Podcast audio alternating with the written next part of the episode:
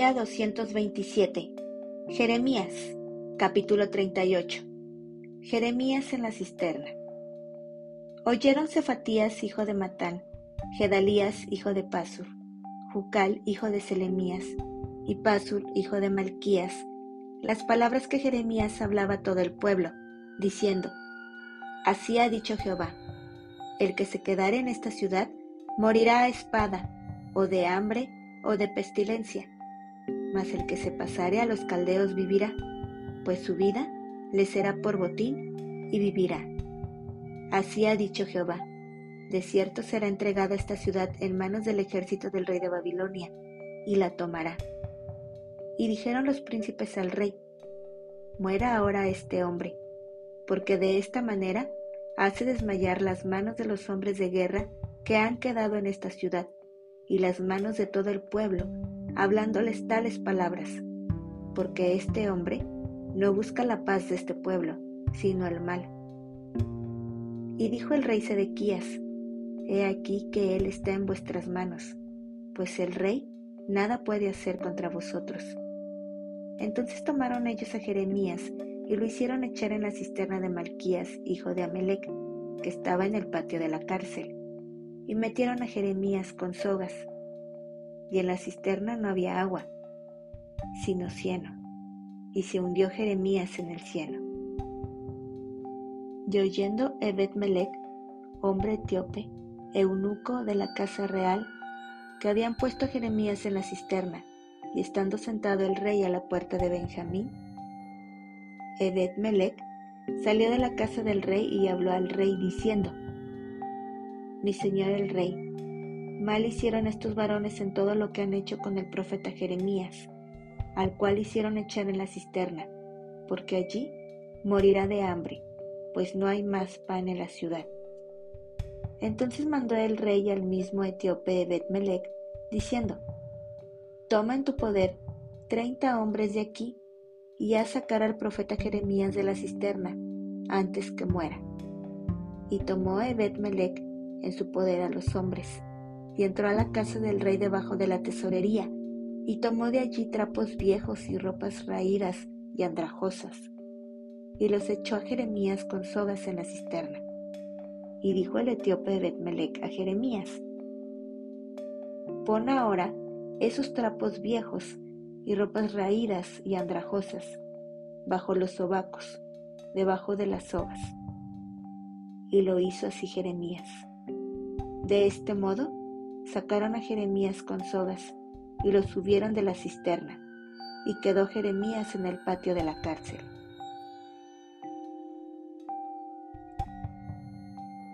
Sedequías consulta secretamente a Jeremías.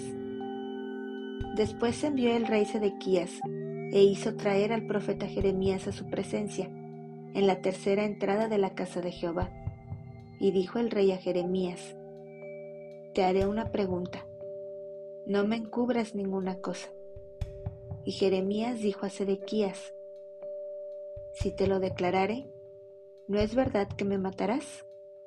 Y si te diere consejo, no me escucharás. Y juró el rey Sedequías en secreto a Jeremías, diciendo, Vive Jehová que nos hizo esta alma, que no te mataré, ni te entregaré en mano de estos varones que buscan tu vida. Entonces dijo Jeremías a Sedequías, Así ha dicho Jehová, Dios de los ejércitos, Dios de Israel. Si te entregas enseguida a los príncipes del rey de Babilonia, tu alma vivirá, y esta ciudad no será puesta a fuego, y vivirás tú y tu casa. Pero si no te entregas a los príncipes del rey de Babilonia, esta ciudad será entregada en mano de los caldeos, y la pondrán a fuego, y tú no escaparás de sus manos.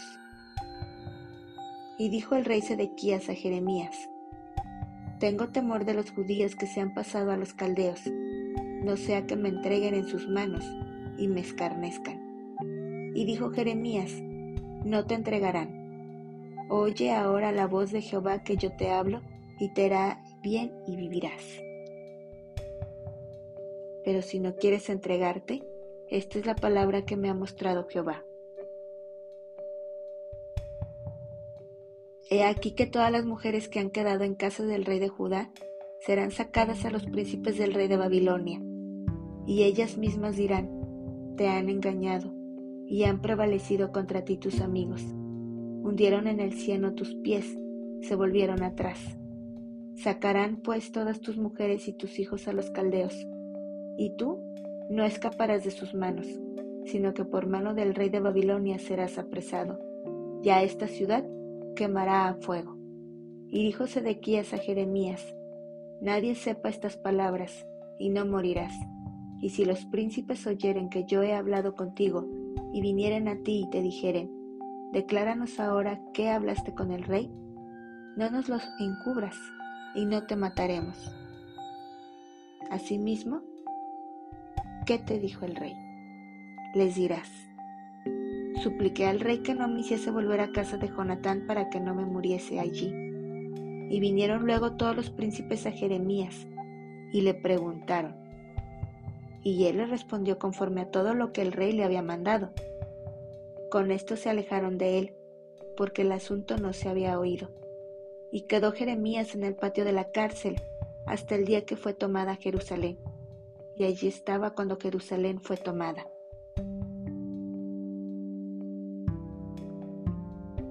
Capítulo 39 Caída de Jerusalén.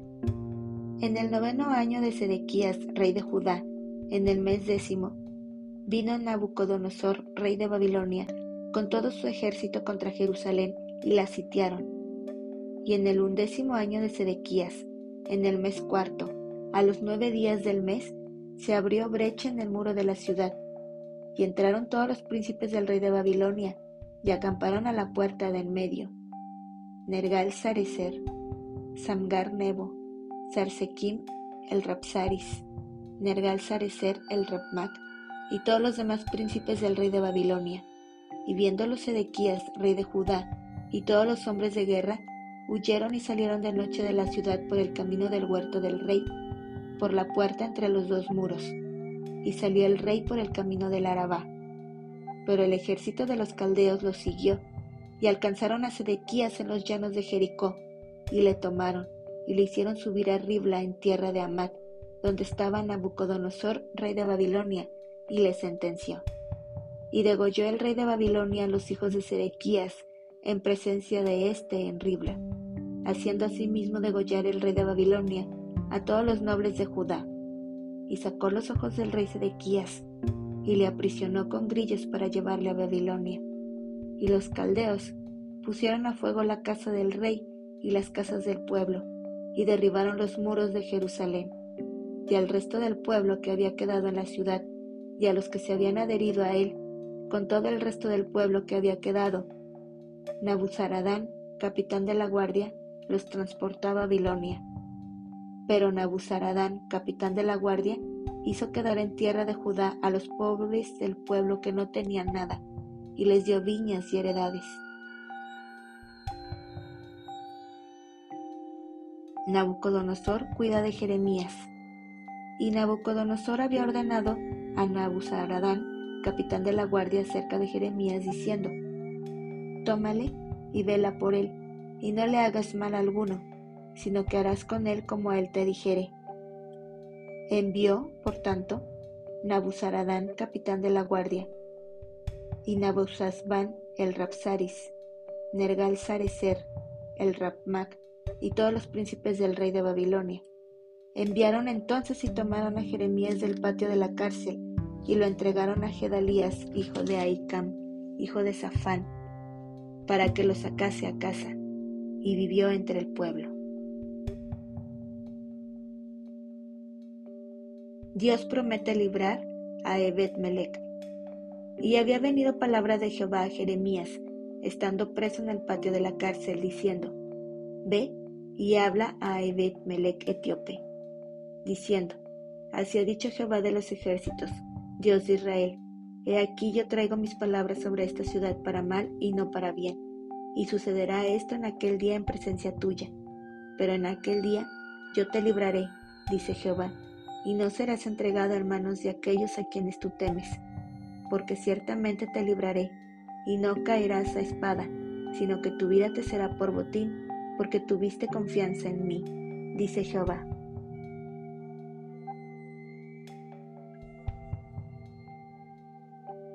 Capítulo 40 Jeremías y el remanente con Gedalías.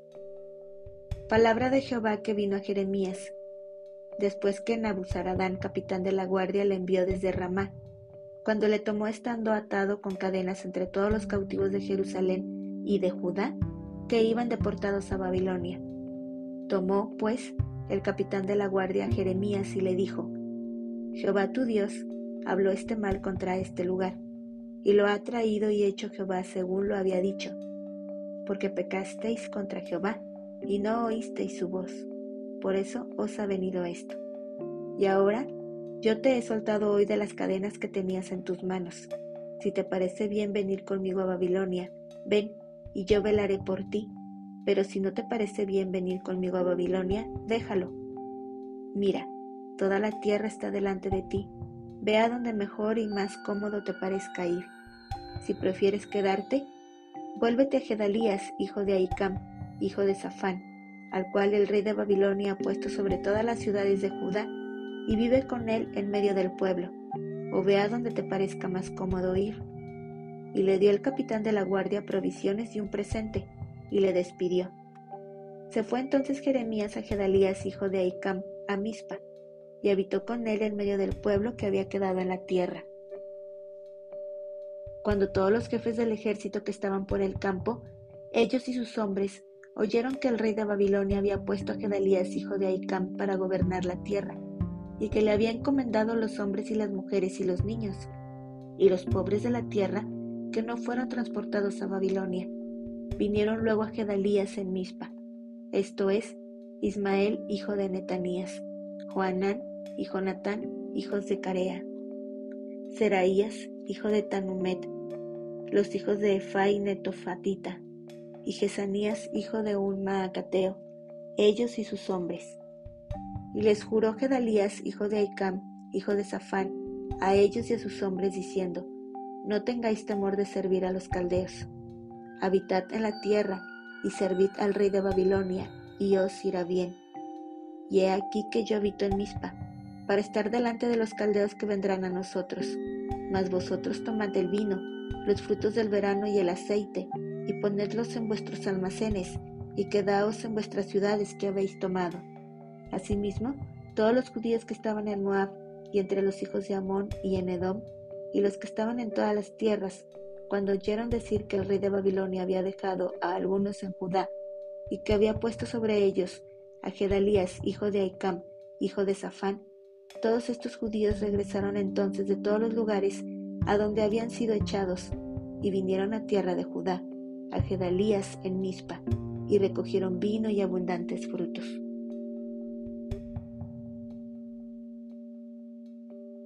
Conspiración de Ismael contra Gedalías. Y Juanán, hijo de Carea, y todos los príncipes de la gente de guerra que estaban en el campo, vinieron a Gedalías en Mispa, y le dijeron, ¿No sabes que Baalis, rey de los hijos de Amón, ha enviado a Ismael, hijo de Netanías, para matarte? Mas Gedalías, hijo de Aicam, no les creyó. Entonces Joanán, hijo de Carea, habló a Gedalías en secreto en Mizpa, diciendo, Yo iré ahora y mataré a Ismael, hijo de Netanías, y ningún hombre lo sabrá. ¿Por qué te ha de matar? Y todos los judíos que se han reunido a ti se dispersarán, y perecerá el resto de Judá. Pero Gedalías, hijo de Aicam, dijo a Joanán, hijo de Carea, No hagas esto, porque es falso lo que tú dices de Ismael.